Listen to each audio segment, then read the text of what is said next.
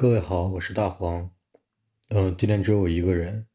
原因呢是按照不时尚的播出节奏，我们每一季的每一期应该是隔周的周五放出，也就是每两周放出一期。呃，但是呢，由于我们这几位主播的工作态度十分的涣散，非常的懒惰，本来应该今天放出的节目呢就没有录出来。小黄鱼播客网络的大领导婉莹同学呢，就说：“啊，不行，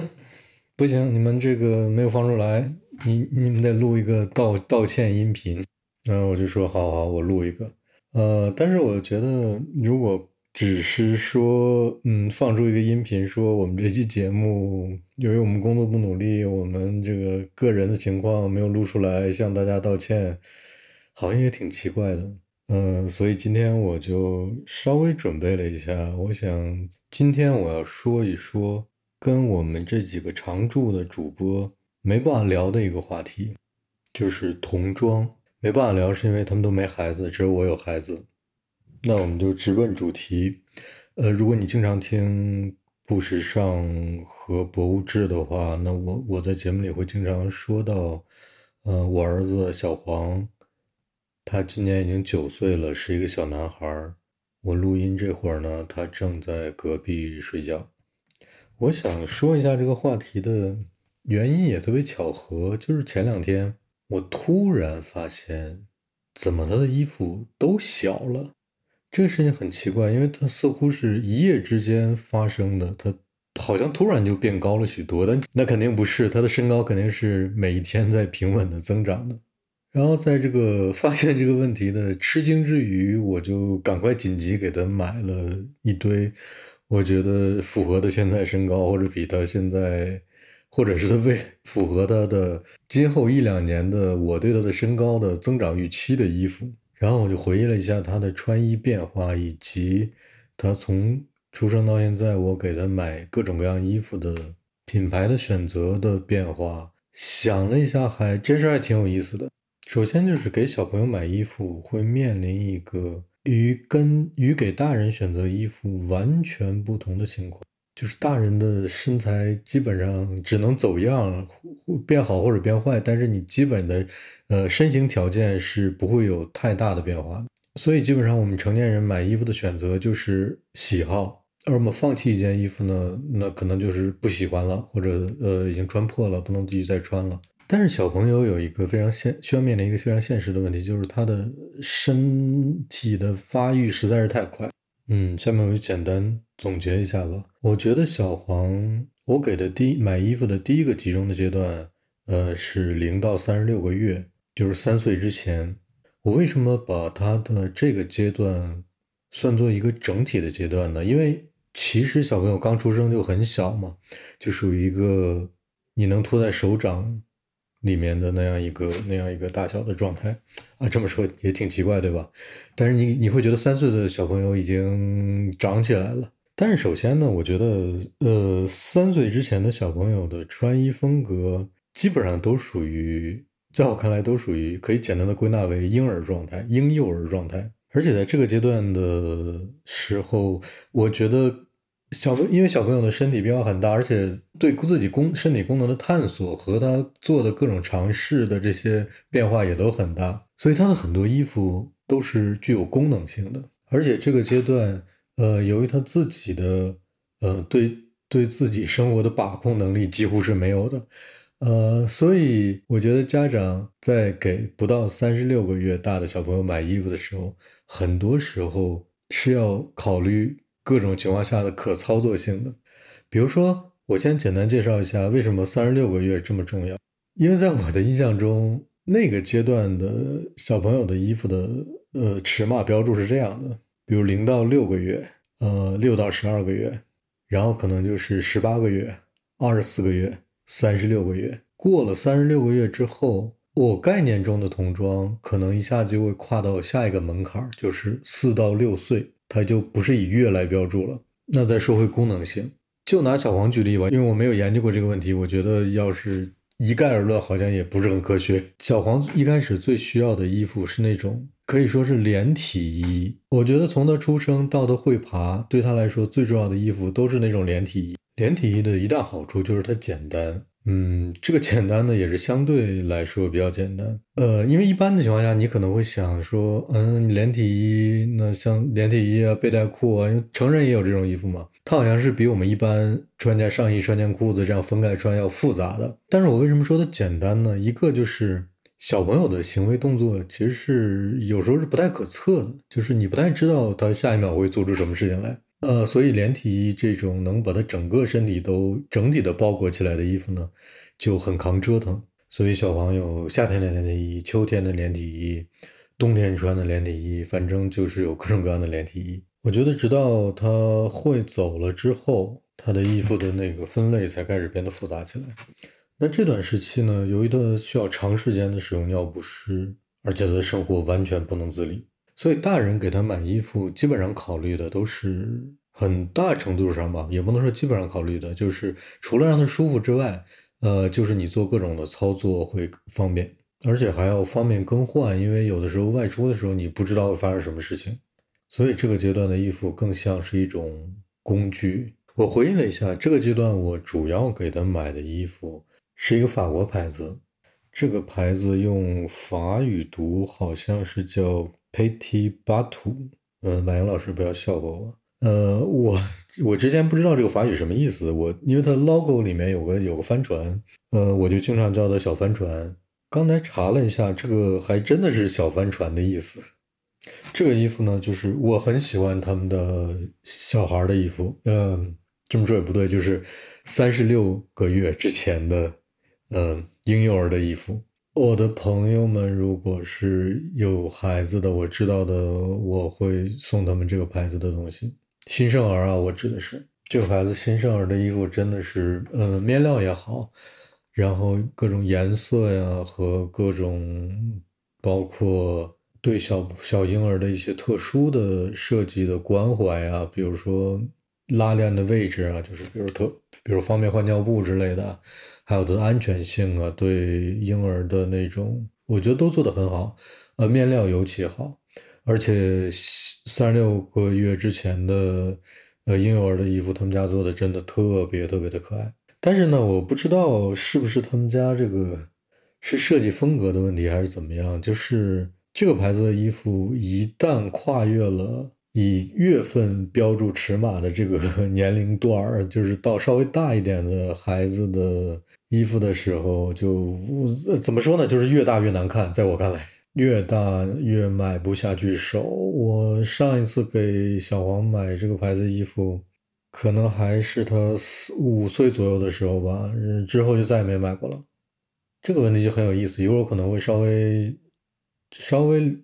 梳理一下跟设计风格有关的问题吧。好，然后我再说一下，呃，过了三十六个月之后，呃，基本上就到了四到六岁啊。还有一件有意思的事情，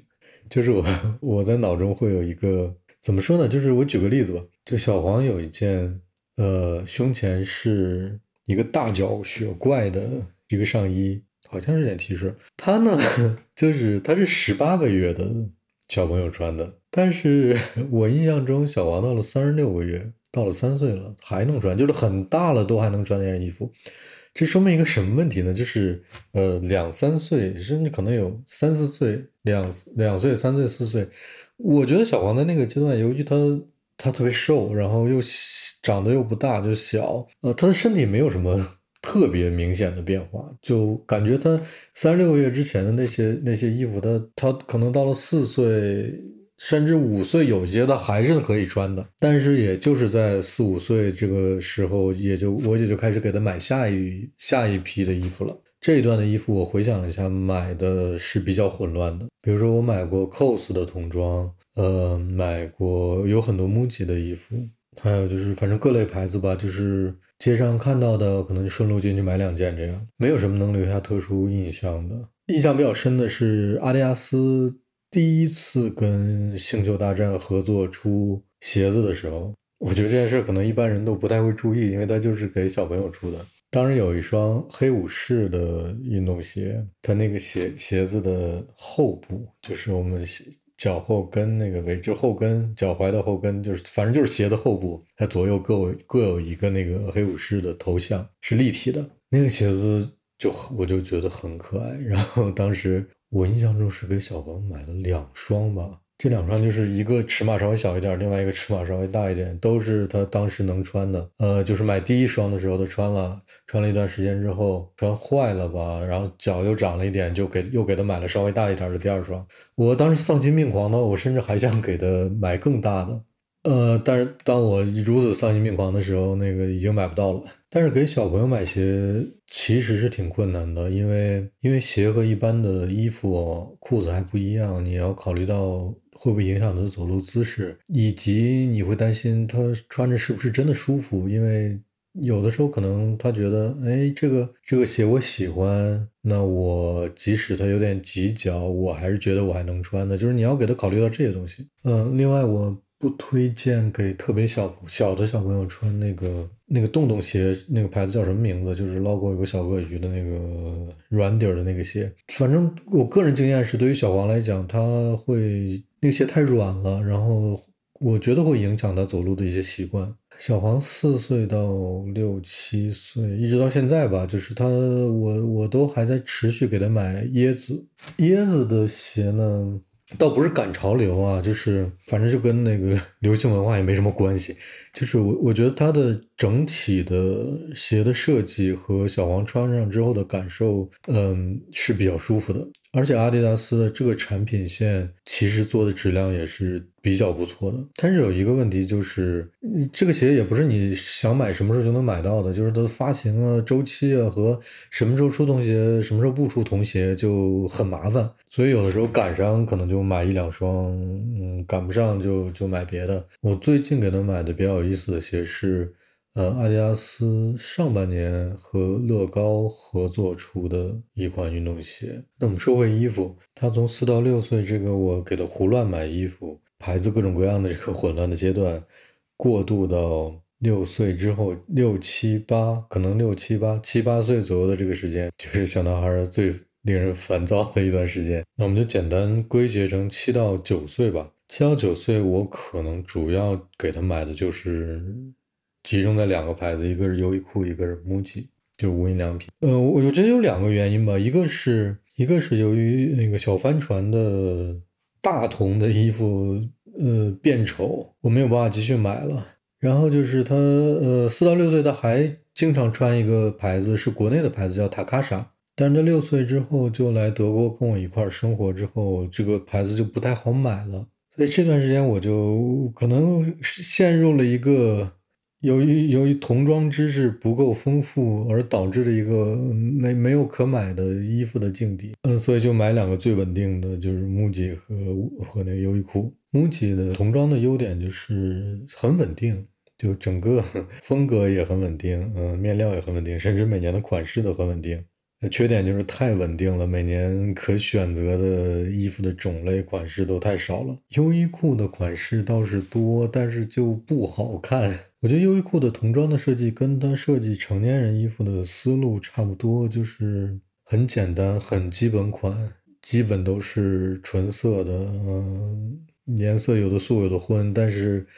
整体上来讲，就是你没有办法穿出什么特色，嗯，也不是说非要穿出特色，但就就实在是太太普普通通了。所以总体来讲，在这段时间，我对于给小黄买衣服的这个事情，这对于我来说是有点痛苦的，因为我我似乎别无选择，而同时小黄又需要大量的衣服，因为作为一个淘气的小男孩，他是真的会把衣服穿坏的，比如裤子穿破，呃之类的吧。而且他长得实在是太快了。但是与此同时呢，嗯，买 MUJI 和优衣库，尤其是优衣库的一个优点就是。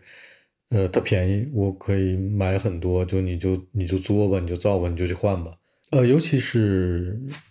呃夏天穿的短袖，优衣库因为和很多的 IP 合作嘛，它就出了很多小朋友的 UT，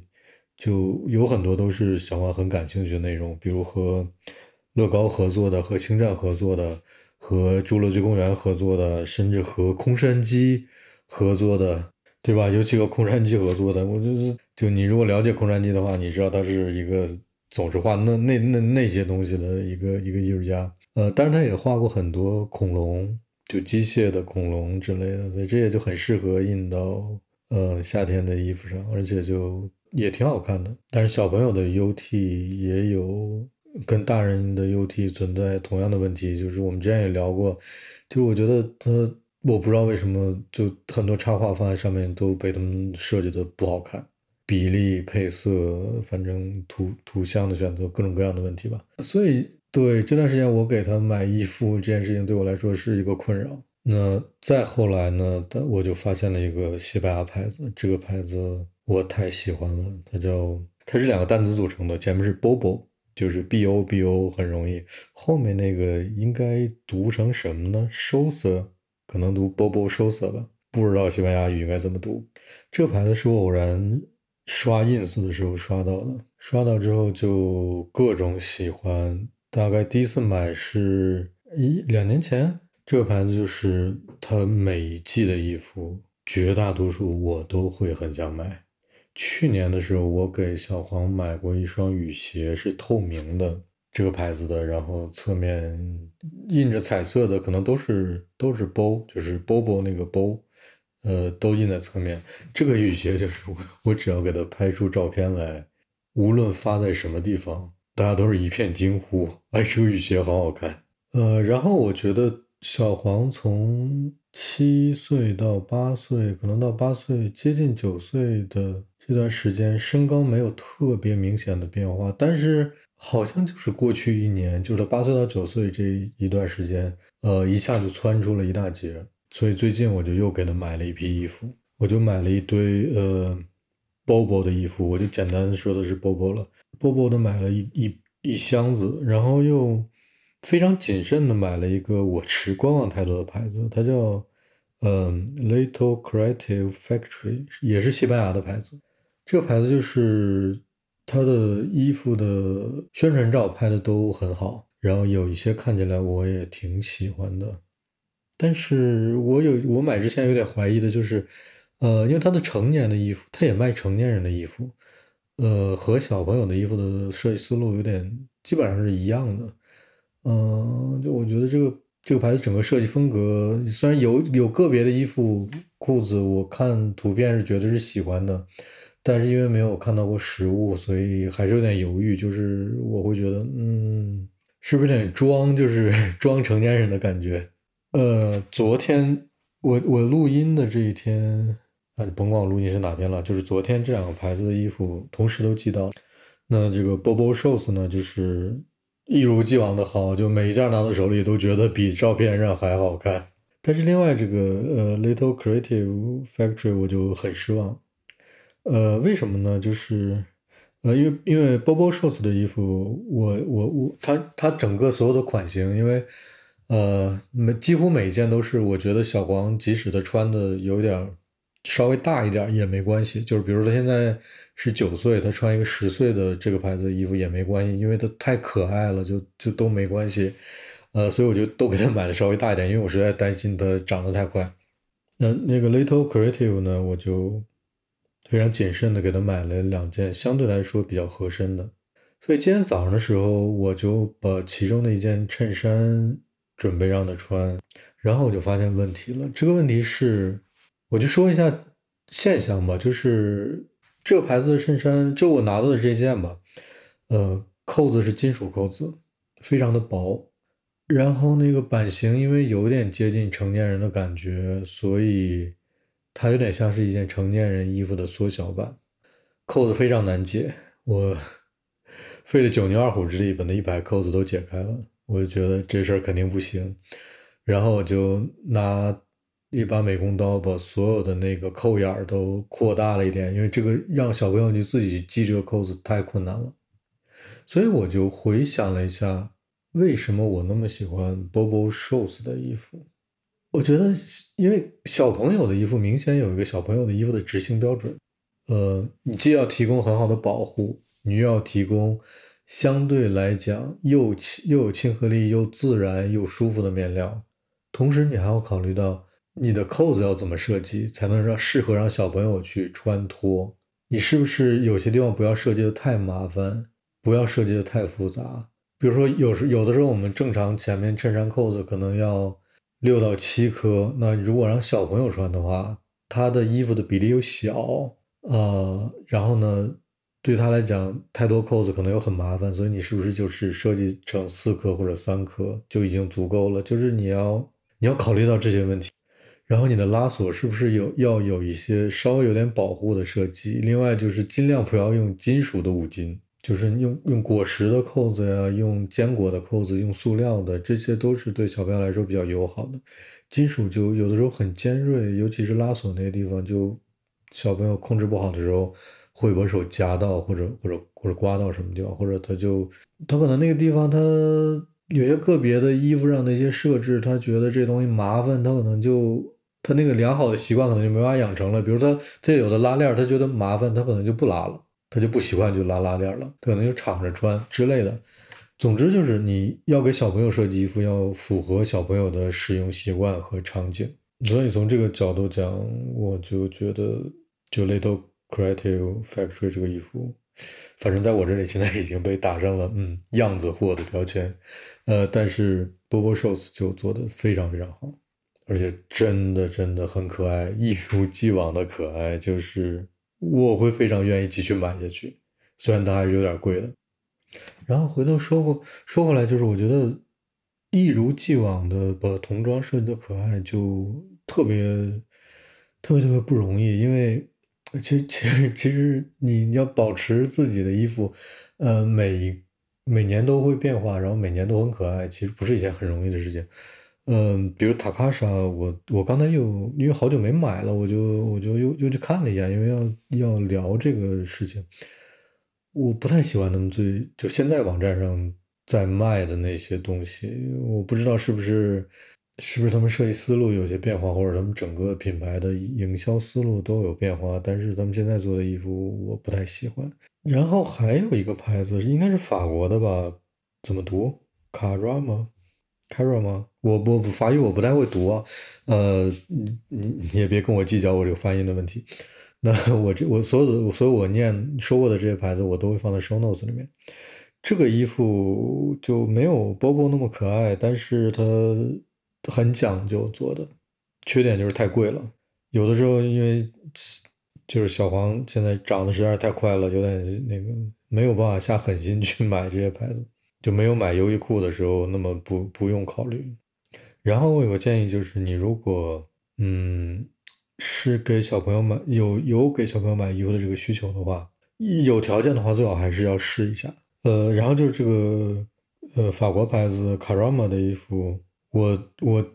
其实前几天在下单的时候，我还我还看了一眼，我是选了几件放在购物车里。呃，虽然它是特别贵，但是我还是狠下心放了两件到购物车里。但是回头一看。Bobo，我就你这个我这期节目真的不是给他们家做广告，但是还是被 Bobo 比了下去。就是目前来讲，Bobo 是我心目中这个年龄段小朋友能穿的衣服的完美选择。就嗯，好，那也就录到这儿吧。那我不知道这期能不能被婉莹，嗯，能不能被剪成一个小节目放出去。呃，总之我们这周 还还是会恢复录音的，就我们会那个端正工作态度，把那个不时让的录音更好的完成。嗯，谢谢大家收听，啊，那就这样。